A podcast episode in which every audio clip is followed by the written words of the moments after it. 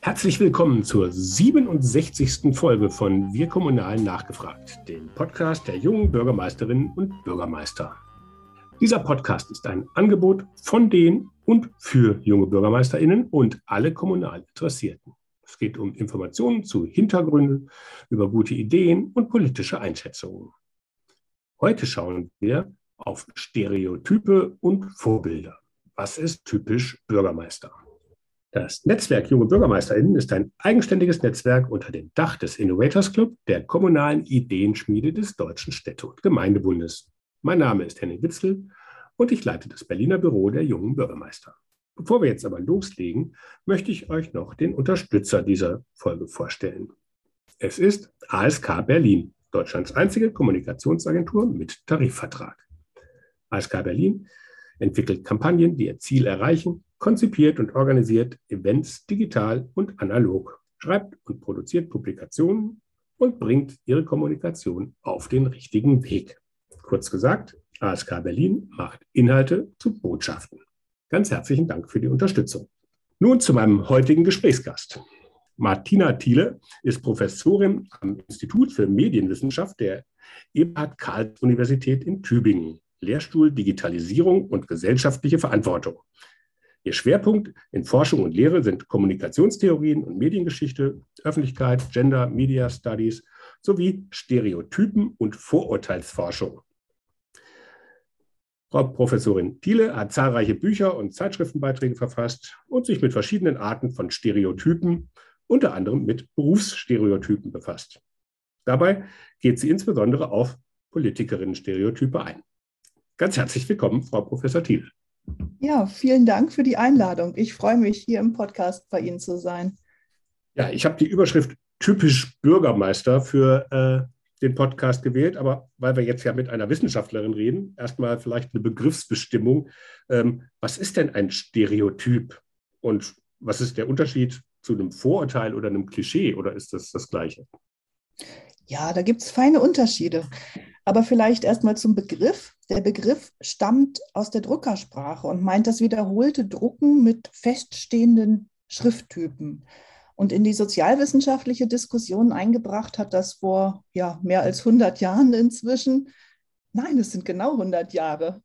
Ah, genau, 1922 hat der US-amerikanische Publizist und Politikberater Walter Lippmann Public Opinion, ein ganz wichtiges Buch publiziert und darin hat er sich ausführlich mit Stereotypen befasst. Und ähm, er hat eine ganz eingängige Definition gebracht, die immer wieder zitiert wird.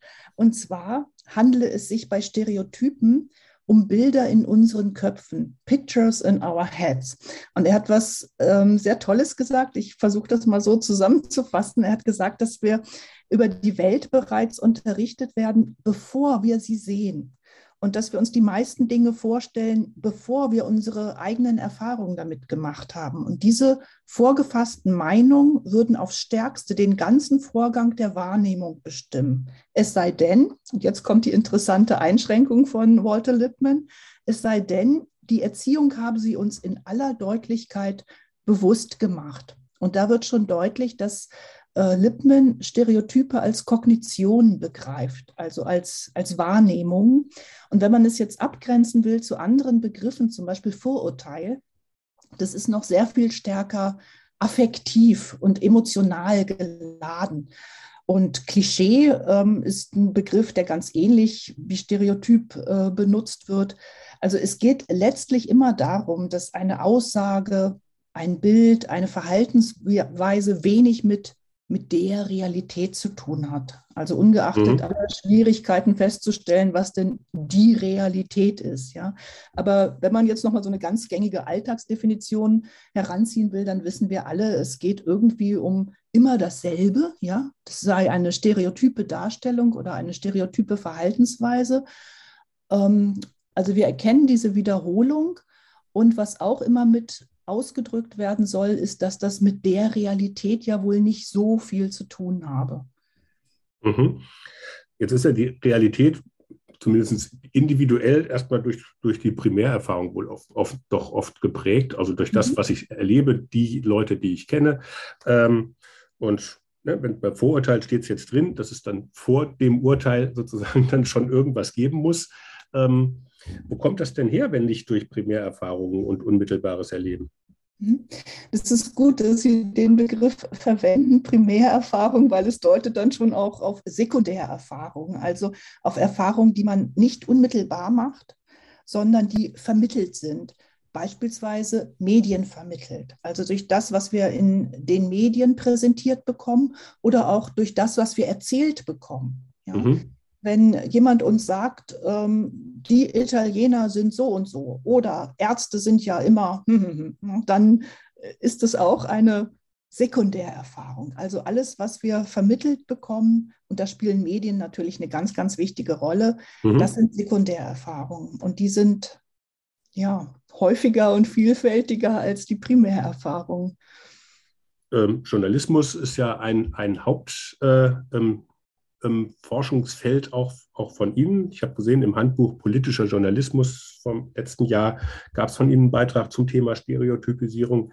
Warum ist denn das jetzt für politische Journalisten wichtig?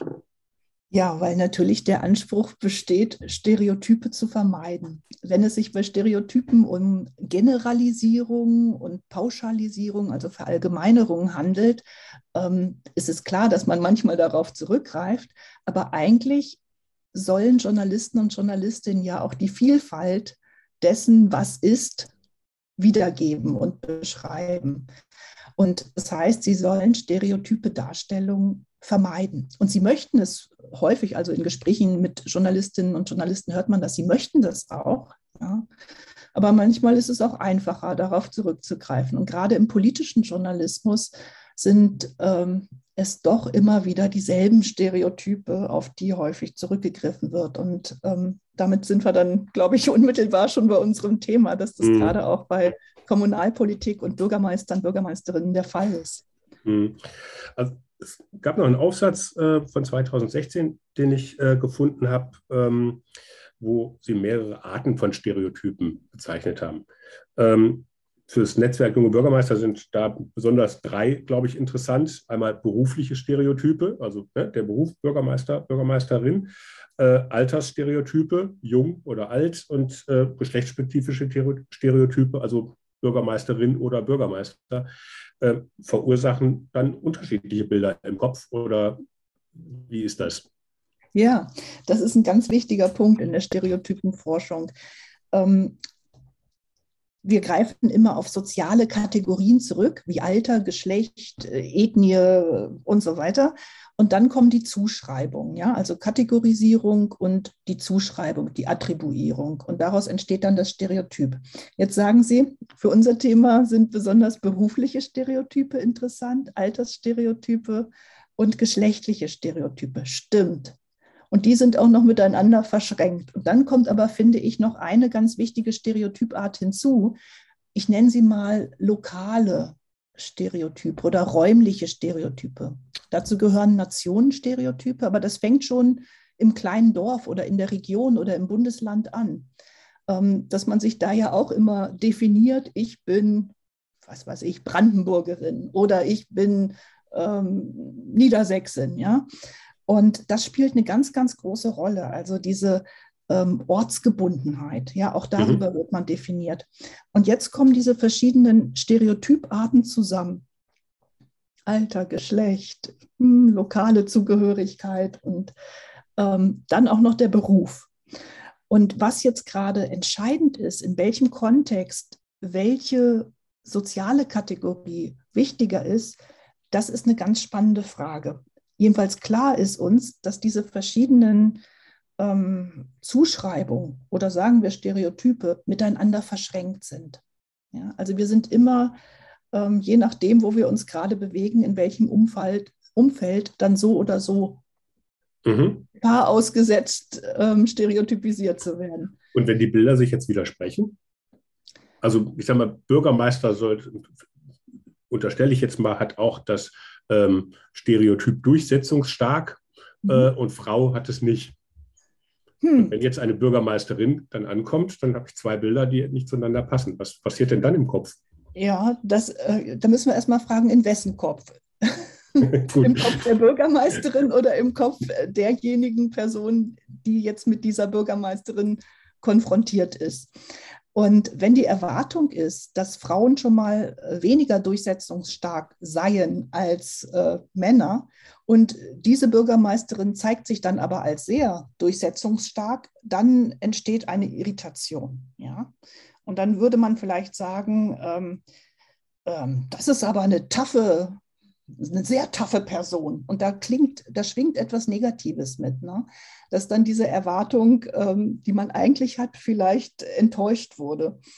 Und es kann aber auch positiv sein, dass man eine gewisse Bewunderung entwickelt für jemand, der der eigenen Erwartung nicht entspricht. Ja? Und mhm. das sind also ganz ähm, diffizile, auch sozialpsychologische und individualpsychologische Prozesse, die da ablaufen, dass man dann mit seinen Erwartungen sich eigentlich auseinandersetzen müsste, wenn die enttäuscht wurden. Ja? Hm. Vielleicht nochmal, wo, wo die, wo die äh, Stereotype überhaupt herkommen, wie, wie, mhm. wie die entstehen.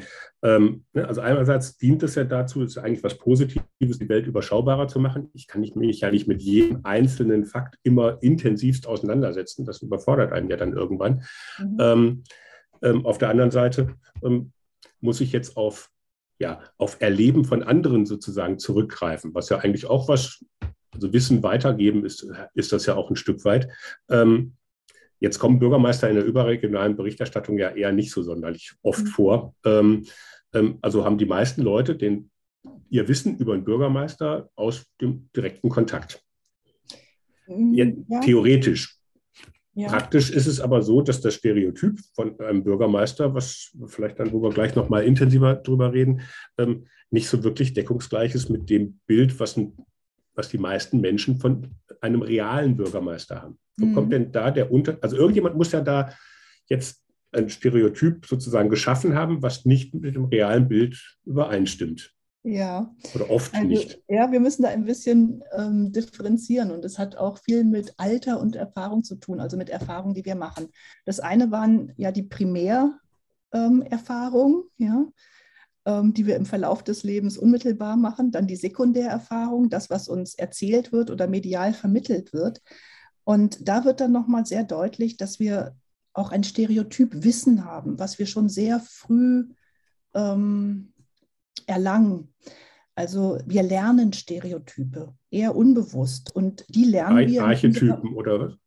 Bitte? Sind das dann so diese Archetypen? Also ja, ich, ich würde sie auch ähm, wirklich Stereotypen nennen. Ähm, jedenfalls lernen wir in einer bestimmten Kultur dass Männer so sind, dass Frauen so sind, ja, dass ähm, Bürgermeister oder Bürgermeisterinnen so sind. Und dieses, dieses Wissen, das haben wir stark verinnerlicht, internalisiert und ähm, rufen es dann auch quasi automatisch ab. Ja. Mhm. Und das heißt, Stereotype sind immer auch kulturgebunden, obwohl es natürlich durch den ähm, Kulturaustausch, durch interkulturelle Kommunikation jetzt auch zu einer starken Homogenisierung von Stereotypen gekommen ist. Ja? Und ähm, die ja, rufen wir quasi automatisch ab, diese Stereotype, und sind dann, wie ich gerade zuvor gesagt habe, mehr oder weniger irritiert, wenn sie mal nicht zutreffen.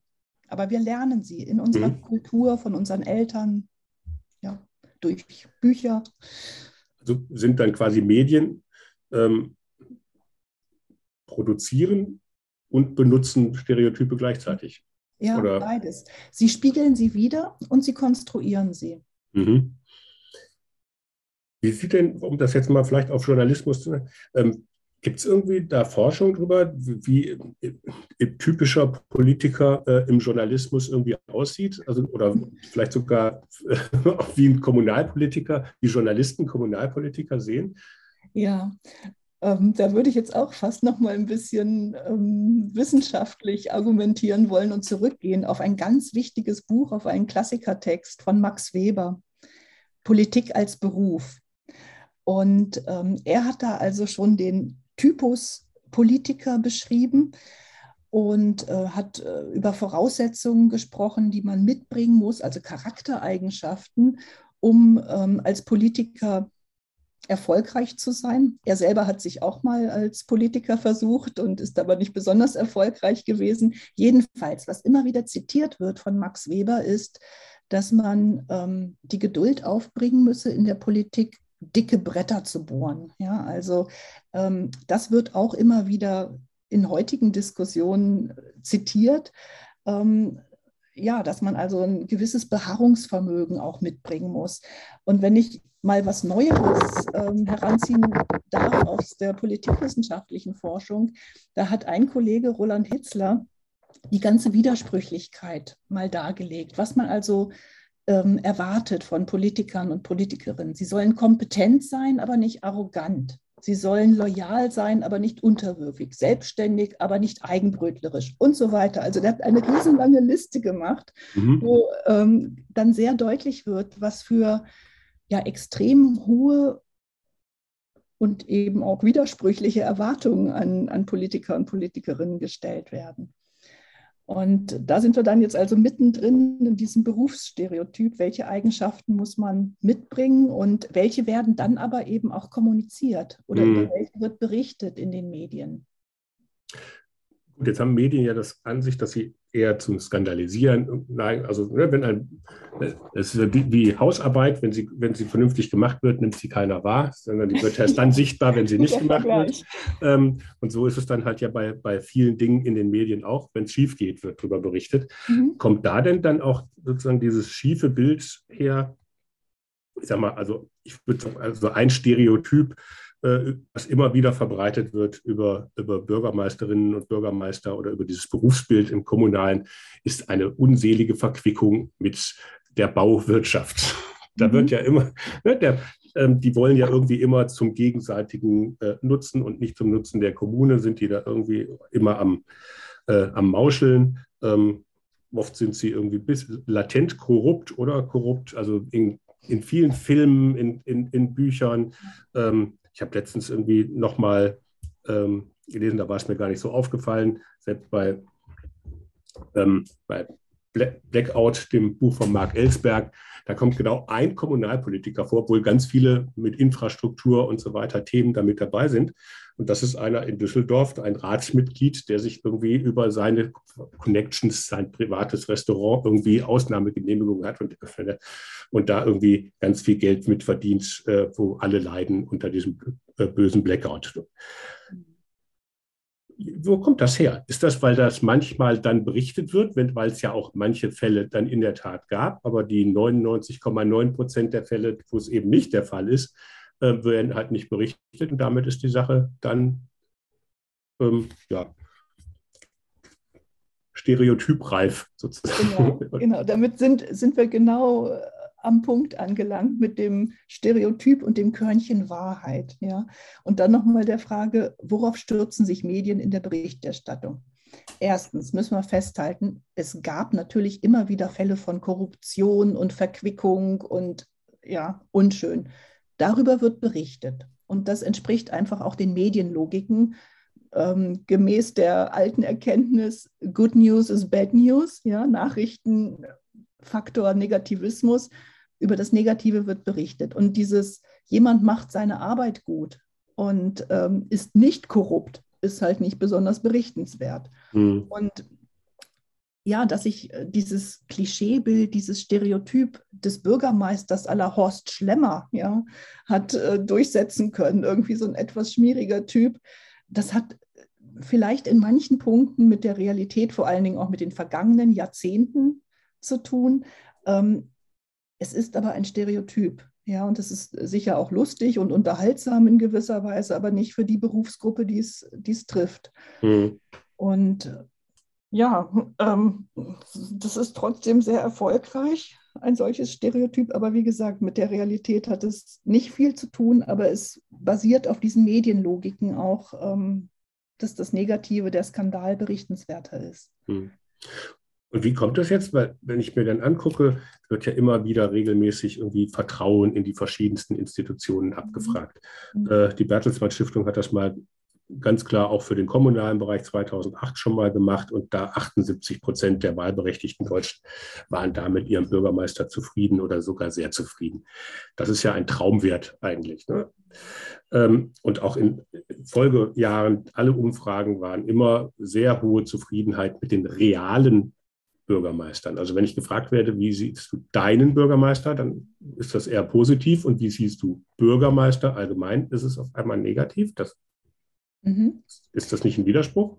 Und das hat auch ein bisschen was mit äh, wirklich der Konstruktion von Umfragen und den konkreten Fragestellungen zu tun. Wenn man Leute nämlich wirklich so fragt, wie ist das mit deinem Bürgermeister, deiner Bürgermeisterin vor Ort, bist du mit der Arbeit zufrieden, dann sagen viele ja, durchaus und äh, die haben das und das angestoßen und der hat das und das durchgesetzt und so. Also ähm, je nach Fragestellung kommt da dann eher positiver Zuspruch. Wenn ich aber ganz allgemein frage, zum Beispiel, ähm, was halten Sie von den Politikern heutzutage? den Politikern heutzutage, ja, dann sagen viele, äh, kannst du doch alle vergessen und äh, die arbeiten doch nur in die eigene, dann kommt viel Negatives. Ja. Mhm. Also es hat einerseits viel mit der Fragestellung zu tun und wenn man so konkret fragt und vielleicht auch ähm, es mit konkreten Entscheidungen oder ja, lokalpolitischen ähm, Entwicklungen vor Ort verbindet, dann wird sehr viel differenzierter geantwortet. Ich kann ein gutes Beispiel bringen was aber auch überregional bekannt ist. Und das wäre der Tübinger Oberbürgermeister Boris Palmer. Ähm, man hat auch überregional zur Kenntnis genommen, bestimmte Sager von ihm, Äußerungen über Facebook, die rassistisch ähm, empfunden wurden und es auch sind. Und so, also diese Debatte, ja, die ist auch überregional geführt worden.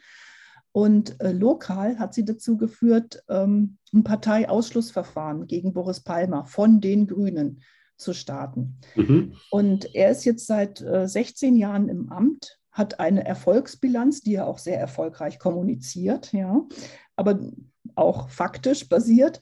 Und er tritt ein drittes Mal an und hat sich ähm, ja, von einer großen Bürgerinitiative stützen lassen. Die haben Geld gesammelt, damit er ein drittes Mal kandidiert.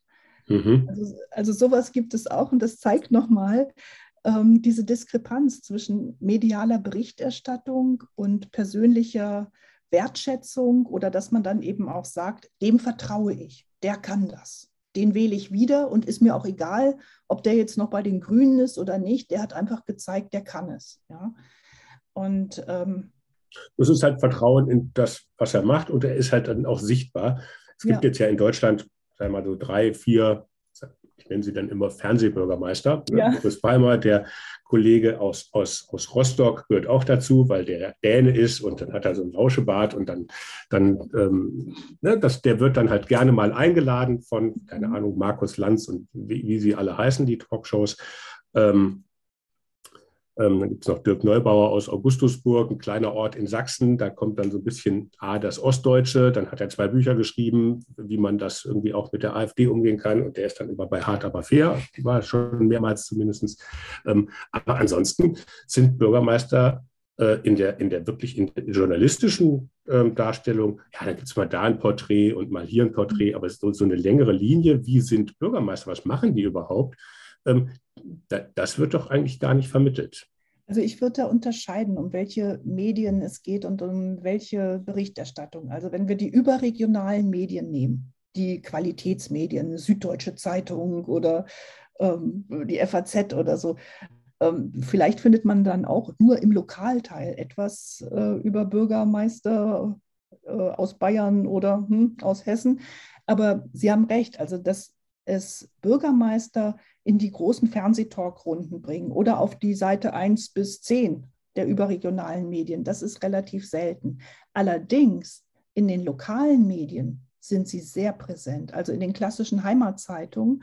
Und was wir ja auch nicht unterschätzen dürfen, ist ähm, das, was inzwischen jüngere Politikerinnen exzessiv zum Teil betreiben, nämlich Social-Media-Nutzung. Mhm ähm, Einsatz wäre eigentlich der bessere Begriff. Also nicht Nutzung, das klingt immer so passiv, sondern dass sie aktiv ähm, Facebook, Twitter vor allen Dingen, also äh, Social Media nutzen, um ihre Botschaften unabhängig von Journalismus unabhängig von kritischen Nachfragen vermitteln. Und da haben sie die große Chance und die große Gefahr, ein eigenes Bild von sich zu kreieren, was mehr oder weniger stereotyp sein kann. Ja?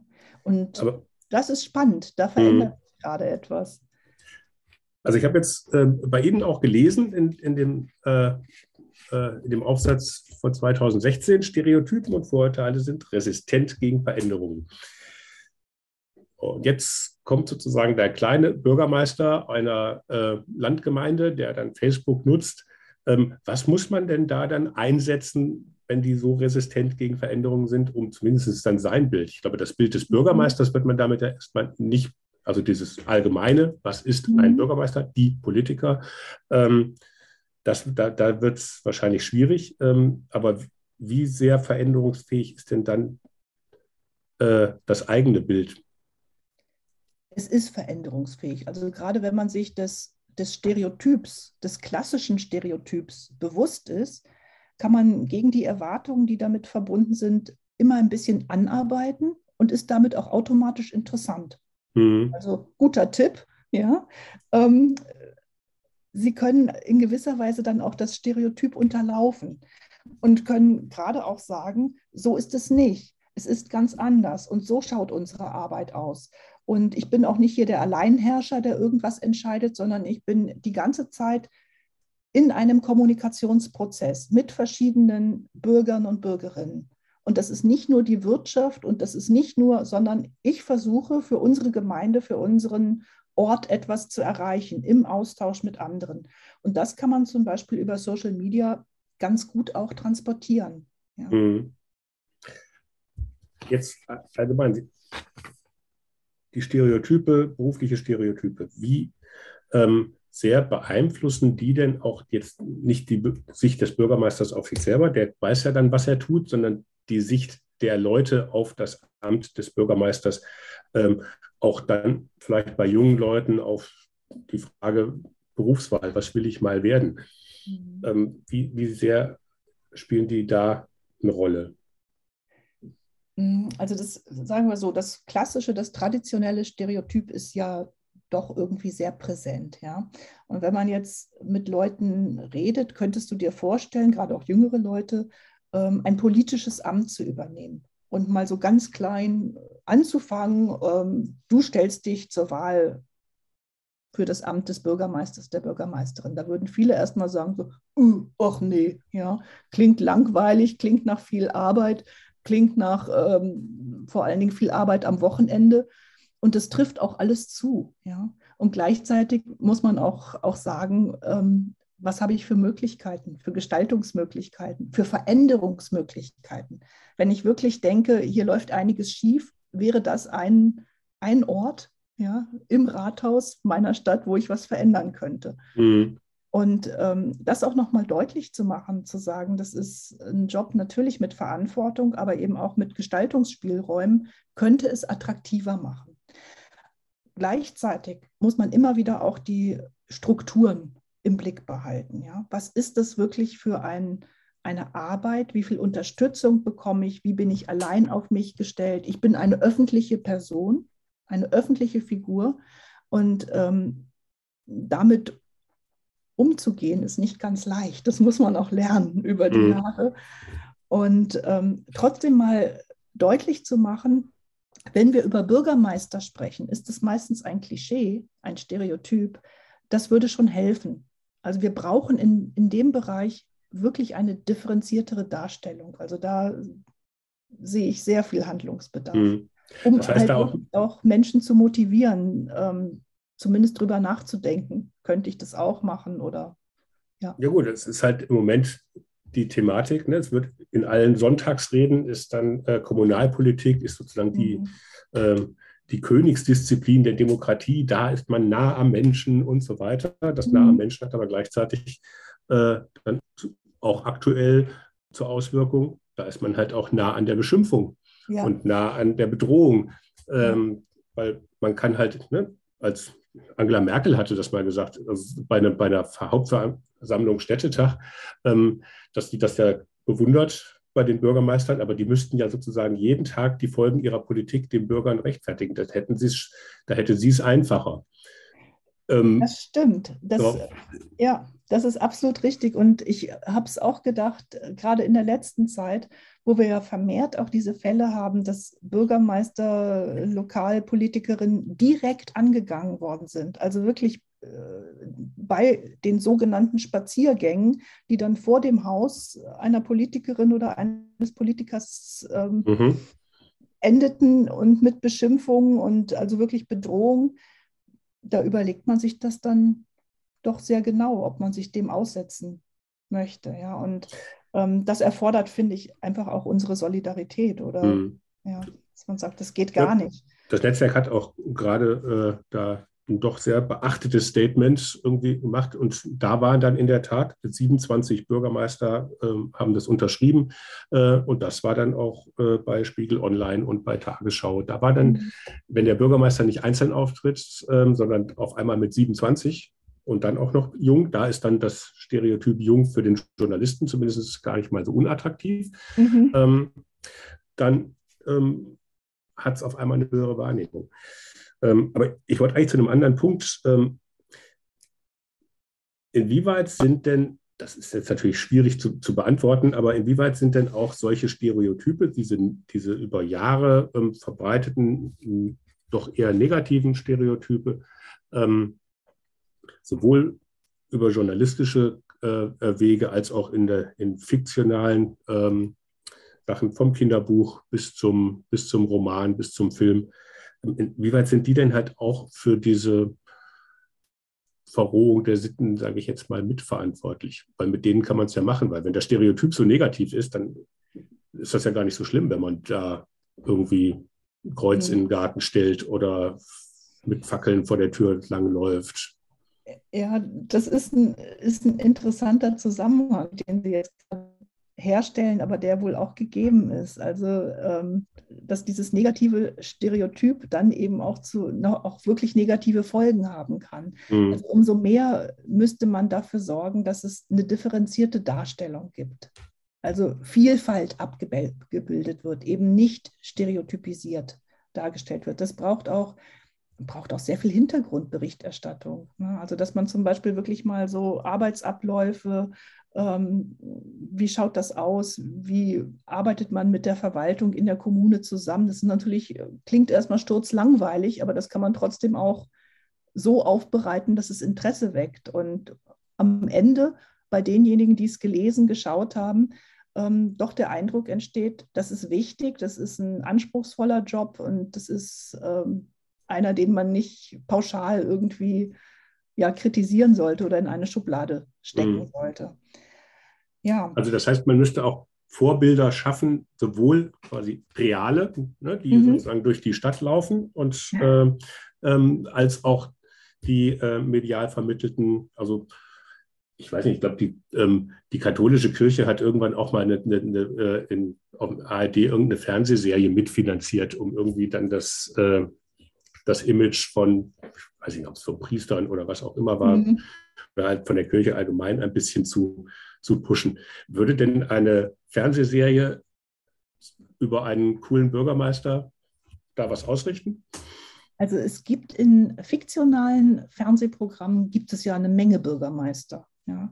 Manchmal auch eine Bürgermeisterin, fallen mir jetzt gerade, ja, eine österreichische Serie fällt mir da ein. Ähm, ja.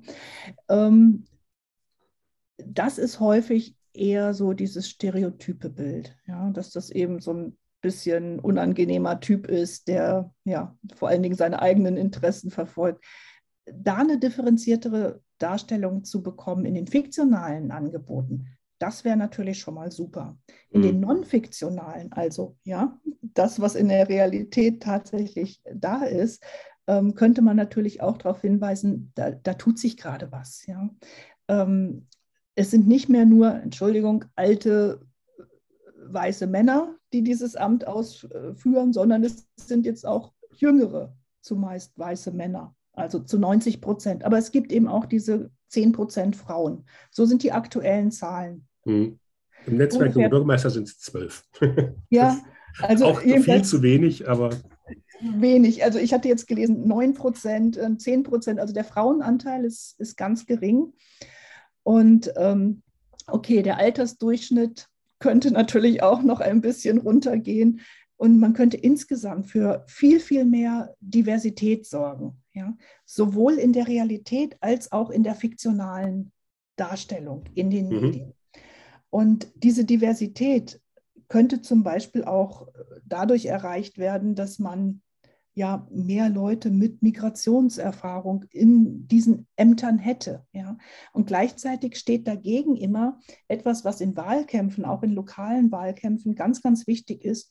Er oder auch sie ist eine von uns. Ja.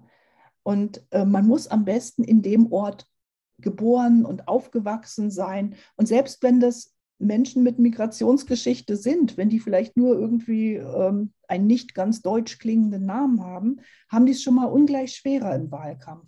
Also weil das immer auch ähm, ja, mittransportiert und mitkommuniziert werden muss. Einer von uns oder eine von mhm. uns. Und ähm, ich, ich fasse es zusammen als Appell für beides, für die journalistische realitätsbezogene Berichterstattung genauso wie fiktionale Darstellung in den Medien wir brauchen da mehr Vielfalt. Wir brauchen da ähm, ein deutliches Abrücken vom traditionellen Klischee. Mhm. Jetzt will ja auch das Netzwerk, äh, wir hatten es ja im, im Vorgespräch schon mal äh, auch erwähnt, ähm, die jungen Bürgermeisterinnen und Bürgermeister wollen Vorbilder und Wegbereiter und Mutmacher sein. Das ist ja auch erstmal klar das ist ein Beruf, den die meisten noch nicht allzu lange eben ausüben, sonst wären sie ja keine jungen Bürgermeister, weil es auch welche gibt, die schon in der zweiten oder sogar der dritten Amtszeit sind. Ähm,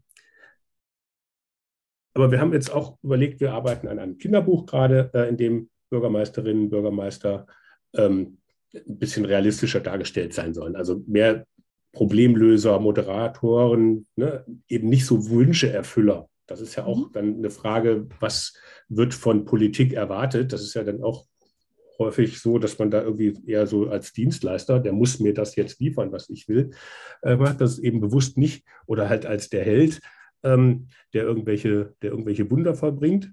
Ähm, aber eben auch nicht als der eitle V, der sich selbst ein Denkmal baut, wie bei, ich glaube, Liliane Susewind gab es irgendwie ein Kinderbuch, wo sich der der Bürgermeister da ein Denkmal hingestellt hat von sich selber oder der sich eben vom Bauunternehmer schmieren lässt.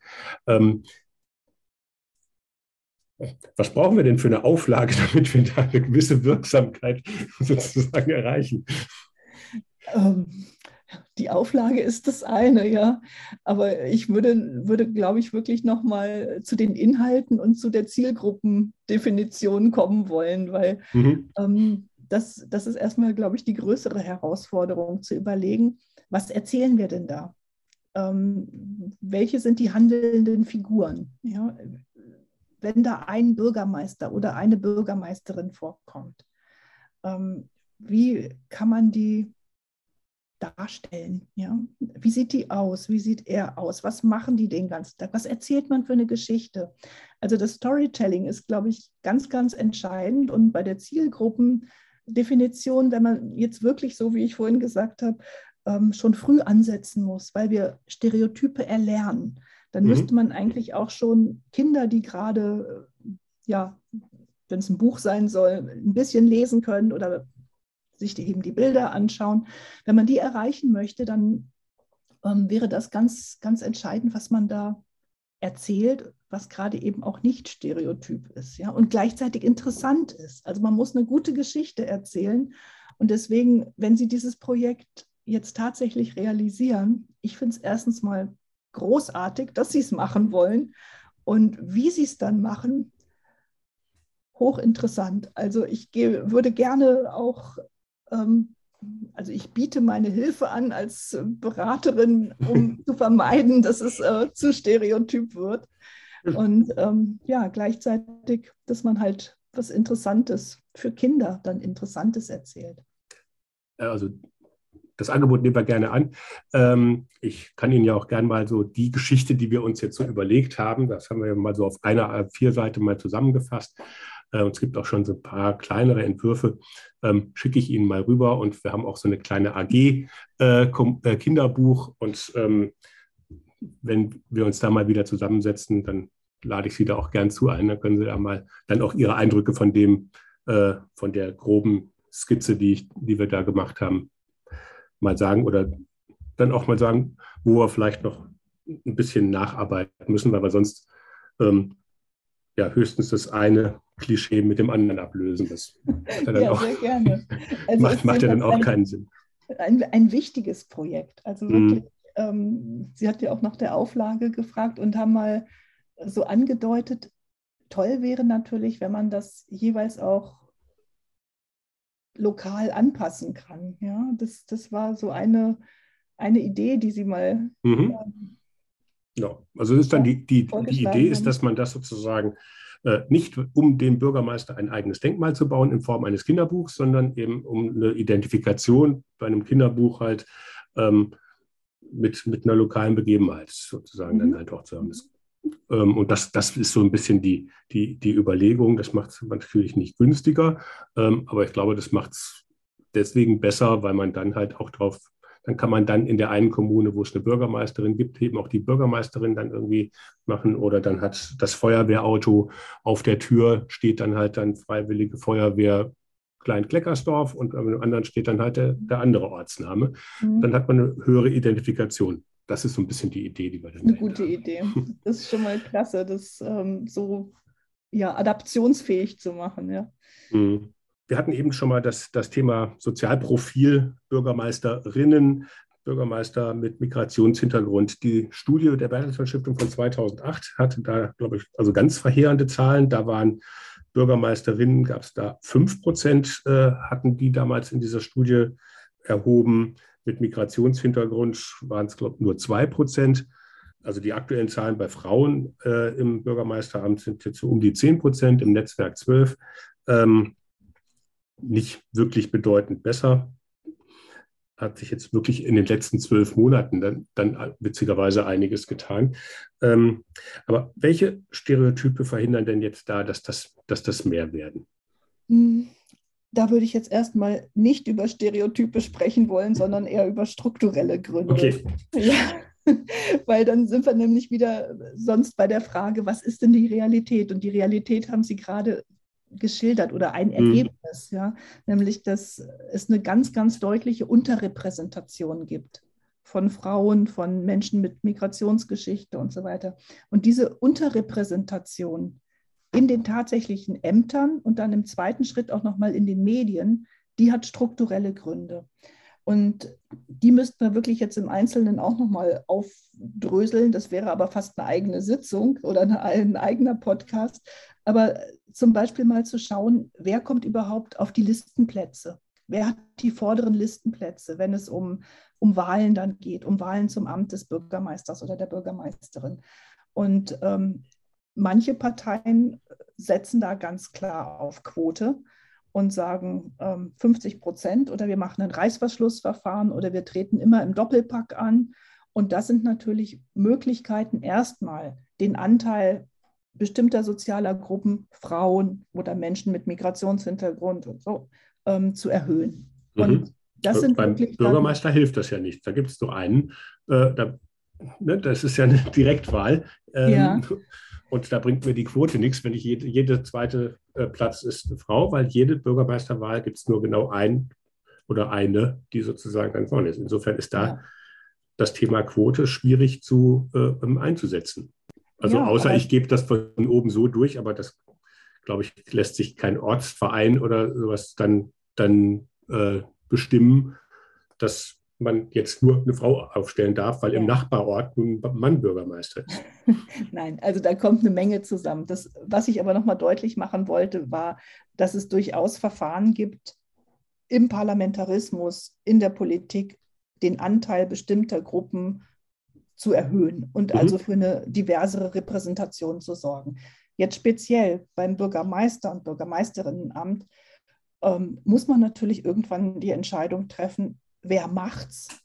Und man muss also Leute haben, Männer wie Frauen, hm, hm, hm, die sagen, okay, ich mache es, ich traue mir das zu. Das ist einerseits eine ganz individuelle Entscheidung, es ist aber gleichzeitig auch eine Entscheidung, die man dann trifft, wenn man sich gestützt und ähm, ja gut aufgehoben fühlt. Also wenn man auch signalisiert bekommt, du kannst das, wir machen das, trau dich. Mhm. Wir unterstützen das. Und so könnte man natürlich auch ähm, ja, für mehr Repräsentation sorgen. Und man müsste auch noch mal ganz klar, das meine ich immer mit den strukturellen Gründen, ähm, die es dann verhindern, dass, dass Frauen kandidieren. Man müsste noch mal ganz klar sagen, was ist das eigentlich für ein Job und warum ist der sowohl für Frauen als auch für Männer nicht ganz leicht. Ja? Weil es eben einfach äh, Zeiten gibt, Wahlkampfzeiten, ähm, wo man lange Arbeitstage hat. Man ist häufig am, am Wochenende unterwegs. Also diese Frage der Vereinbarkeit von Privat- und Berufsleben, wenn man Familie hat oder pflegebedürftige Eltern und so, ja, ähm, das ist ein ganz, ganz großer Hinderungsgrund. Und ähm, es da Menschen, die eigentlich sich politisch engagieren wollen, es zu erleichtern, das fände ich gut und fände ich wichtig, weil wir sonst immer wieder denselben Typus äh, Bürgermeister bekommen. Mhm. Und wir brauchen da mehr Diversität, unbedingt. Ja. Und ähm, dass manche ganz äh, ja, von sich überzeugt sagen, ja, ja, ich mache das, ich kann das, ja, und andere eher nicht. Da sollte man noch mal genauer hinschauen und, und wirklich auch Mut machen und, und sagen, du hast die Kompetenzen, na klar, warum mhm. nicht? Also auch durch Sichtbarkeit sozusagen dann Stereotype überwinden, ja. äh, indem man dann natürlich halt die, die Beispiele, die man eben sonst nicht so sieht, dass man die eben nach vorne stellt. Ja, genau. Das wäre gut. Das wäre schön. Also unsere Gesellschaft ist diverser geworden und äh, unsere Ansprüche an Politik sind vielfältig. Wir haben eine Menge Probleme zu lösen und deswegen brauchen wir viele gute Menschen die das machen, ja, und ähm, die diesen Job auch wirklich ja, machen wollen.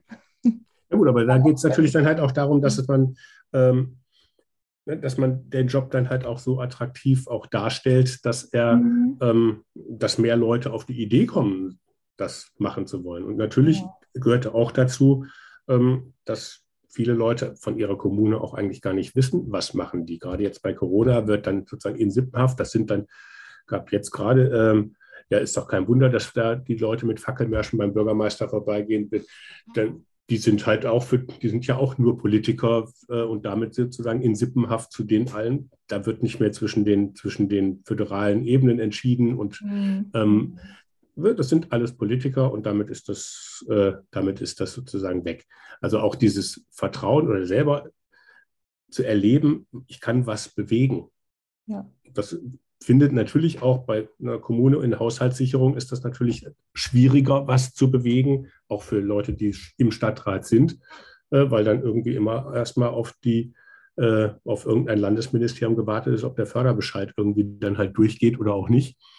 Das heißt, zum Schluss hat ich nicht das als Stadtrat bewegt oder als Bürgermeister, sondern dann war es dann das Landesministerium, was dann vielleicht dann in Ausscheidung, dann kommt noch der Landtagsabgeordnete und schneidet irgendwie das Band durch oder übergibt den Scheck. Und die Leute erleben, ja, was hier in der Kommune gemacht wird, das interessiert doch eh gar nicht. Das, hm. das, ist, das, das, ist natürlich dann eine, eine große strukturelle äh, Aufgabe, die man da, die man da äh, angehen müsste. Ähm, es ist auch, ja, es ist auch wirklich eine Bildungsaufgabe, ganz sicher. Hm. Also man muss mehr Politikwissen haben, um zu verhindern, dass eben diese, ja, Pauschalisierung und äh, alles in einen Topf werfen, so sind sie die Politiker, dass die überhand nehmen. Ja. Und Sie haben ja am Anfang auch darauf hingewiesen oder wir haben darüber gesprochen, wenn man Menschen ganz konkret fragt, ähm, was hältst du denn von äh, deinem Bürgermeister, deiner Bürgermeisterin, wie macht die ihren Job, wie macht er seinen Job? Dann äußern sich viele eigentlich gar nicht so abfällig und äh, auch verständnisvoll und sagen, mhm. ja, ähm, eigentlich schon und ich kann mir vorstellen, es ist kein leichter Job und da hat es eigentlich eine gute Lösung gegeben. Also ich komme nochmal auf Tübingen zurück.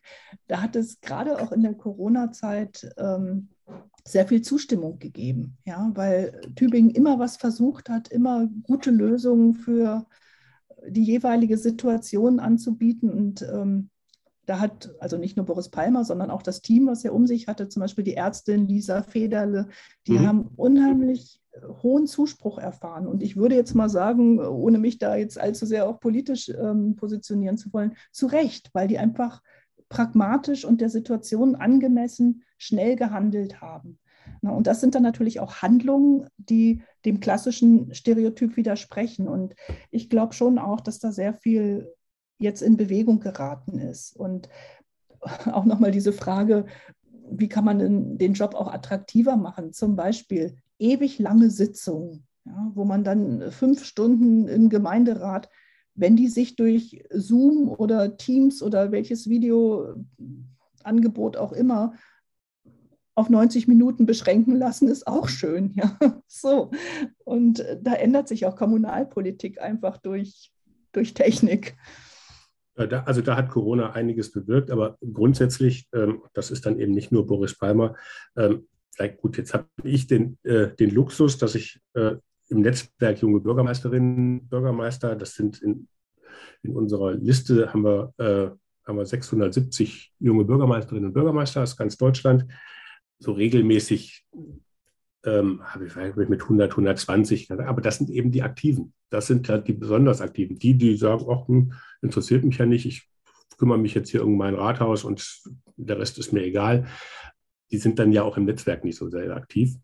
Deswegen kriege ich natürlich sehr viele Bürgermeisterinnen und Bürgermeister mit, die oder alle, die ich mitkriege, haben tolle Ideen, die, die brennen für ihren Ort und äh, für, ihr, für ihren Beruf und die, die machen das total gern und die, die haben wirklich äh, ganz viel Engagement, was sie damit reinbringen. Ähm, und insofern kann ich das dann unter, unterstreichen. Das bringt natürlich dann jedem Einzelnen auch die haben, würde ich mal unterstreichen, auch mehr Vertrauen in der Bevölkerung, als das dann eben vielleicht andere haben, die das, die das eben nicht so sehen oder die dann halt eher so selbstreferenziell äh, unterwegs sind. Ähm, und insofern ist das ja auch ein Job, den wir als junge Bürgermeister dann halt äh, machen, auch um Vorbilder eben zu sein. Dass sich das lohnt auch, dass sich junge Menschen für ihren Ort engagieren können und dass die da auch echt viel bewegen können.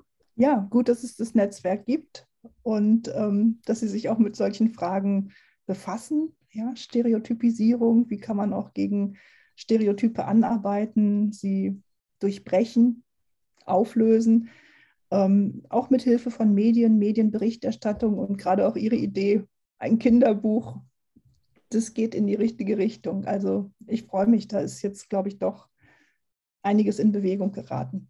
Frau Professor Thiele, ich bedanke mich ganz, ganz herzlich für das Gespräch. Ich glaube, ähm, das ist nicht das letzte Mal, dass wir miteinander geredet haben, sondern ich hoffe, das ist ein Auftakt für, für, für einen regen Austausch. Äh, wie gesagt, wir haben als Netzwerk auch unterschiedlichste Formate, ob das jetzt eine AG Kinderbuch oder ein digitaler Stammtisch einmal im Monat ist.